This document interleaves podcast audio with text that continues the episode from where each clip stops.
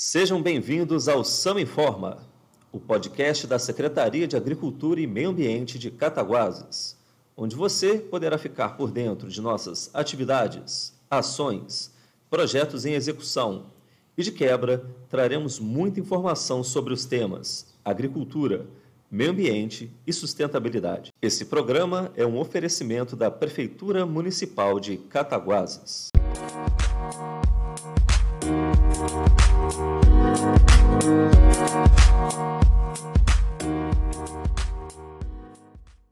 Eu sou Emanuel Menezes e é com muita satisfação que hoje eu convido o nosso coordenador da Defesa Civil de Cataguases, Alexandre Rodrigues, o Tico Tico, a falar um pouco sobre o trabalho de fiscalização e apreensão de animais de grande porte soltos de maneira irregular em via pública. É com muita satisfação poder transmitir a todos os ouvintes um pouco de informação sobre o tema que é tão importante e muitas vezes polêmico. Trata-se de uma demanda antiga e uma situação corriqueira no município. Afinal, a soltura de animais de grande porte em vias públicas pode ocasionar acidentes com motociclistas, com ciclistas, é, esparramar lixo pelas vias públicas e causar todo esse desconforto, todos esses transtornos.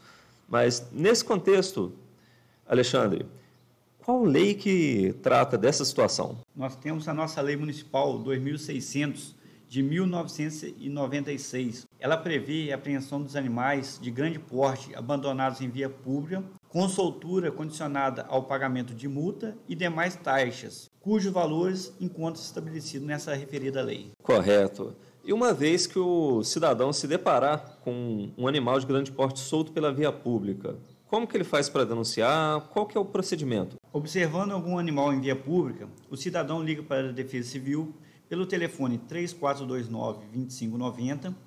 Tendo a equipe disponível, será atendido o mais rápido possível, salvo quando a equipe estiver em ocorrência grave, exemplo, afogamento, incêndio ou alguma coisa de risco iminente e não tem como parar para atender o chamado. Correto. E uma vez é, recolhidos esses animais, para onde eles são encaminhados e quais são os procedimentos adotados para com estes animais? Os animais apreendidos são levados ao abrigo que está sendo feito no IDAIC, com um local seguro, alimentação e cuidado veterinário.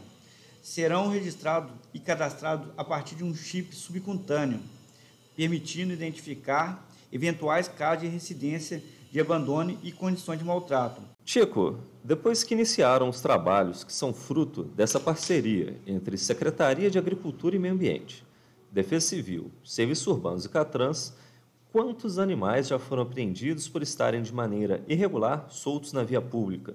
E quais são os trâmites para que ocorra a liberação dos mesmos? Foram apreendidos 19 animais em via pública. Os trâmites adotados é o seguinte: o proprietário deverá procurar a Defesa Civil a fim de confirmar a apreensão dos animais. Sendo confirmado, a Defesa Civil emite o documento, direciona ao setor de fiscalização para gerar a multa, depois de paga, pega a autorização de soltura no meio ambiente e leva ao, ao abrigo para que seja feita a liberação. Muito obrigado pela participação, Alexandre. E agora com vocês o quadro Fique por Dentro. Terminam hoje, dia 17 de agosto, as inscrições para o Conselho Consultivo da APA Serra da Neblina. E reforçando aqui, caso você encontre algum cavalo ou animal de grande porte solto na via pública, denuncie.